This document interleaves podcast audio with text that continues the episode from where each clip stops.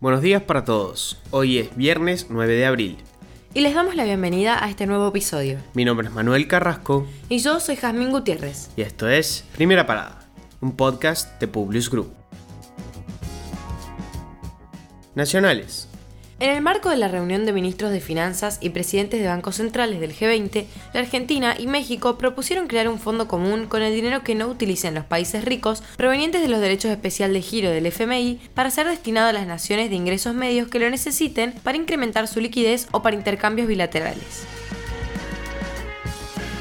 Llegaron a Córdoba 27.000 dosis de la vacuna Sputnik V. Contando con dicha provisión, el gobierno provincial había programado los turnos correspondientes para continuar con la campaña de inmunización. Sin embargo, al supervisar el envío constataron que Nación había enviado dosis, pero el segundo componente de la vacuna de origen ruso, por lo que la administración cordobesa determinó la suspensión de la aplicación de las vacunas hasta tanto se resuelva el inconveniente.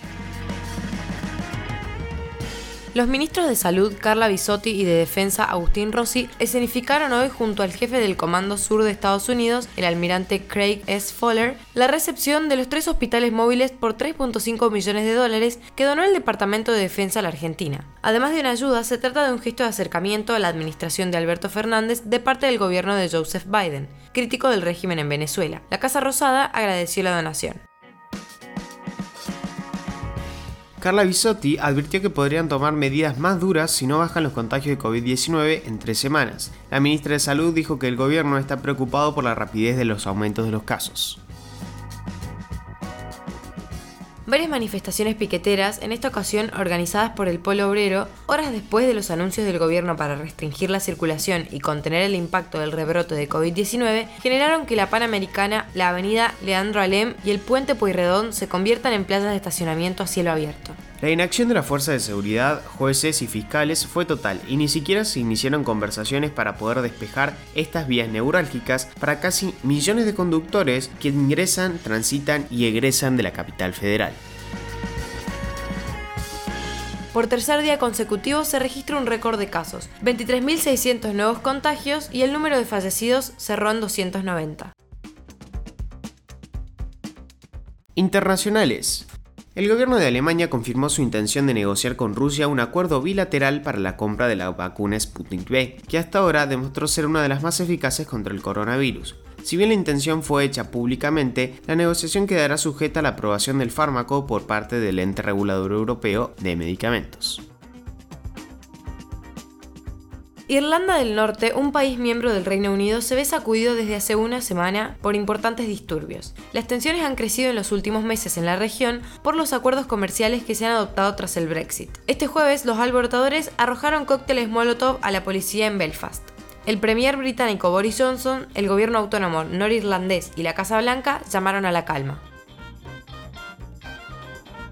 Según un estudio realizado por la Universidad de Chile, a diferencia de la vacuna de origen ruso Sputnik V, donde el mayor grado de inmunidad se logra con la primera dosis, la vacuna china que se aplica en Chile solo tiene una eficacia del 3% si se administra una sola dosis. Este porcentaje se incrementa alrededor de un 30% pasadas las dos semanas. Actualmente, el país ha logrado vacunar con una dosis al 45% de la población, pero se encuentra en una situación sanitaria crítica respecto al virus.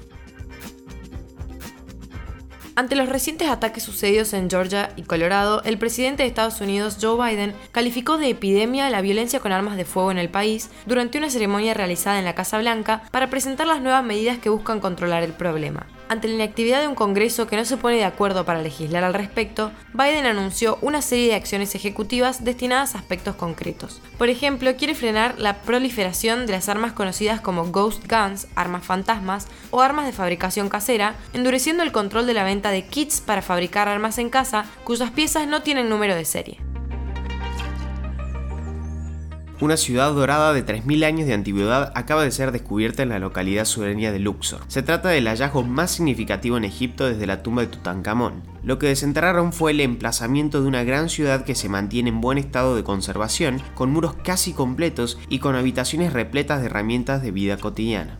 Según el testimonio de uno de los arqueólogos, muchas misiones extranjeras buscaron esta ciudad y nunca la encontraron. El gobierno espera que tales hallazgos refuercen la importantísima industria turística del país, golpeada en los últimos años por la pandemia del coronavirus, los ataques de militantes islámicos y la inestabilidad política. Ahora sí, los despedimos por hoy.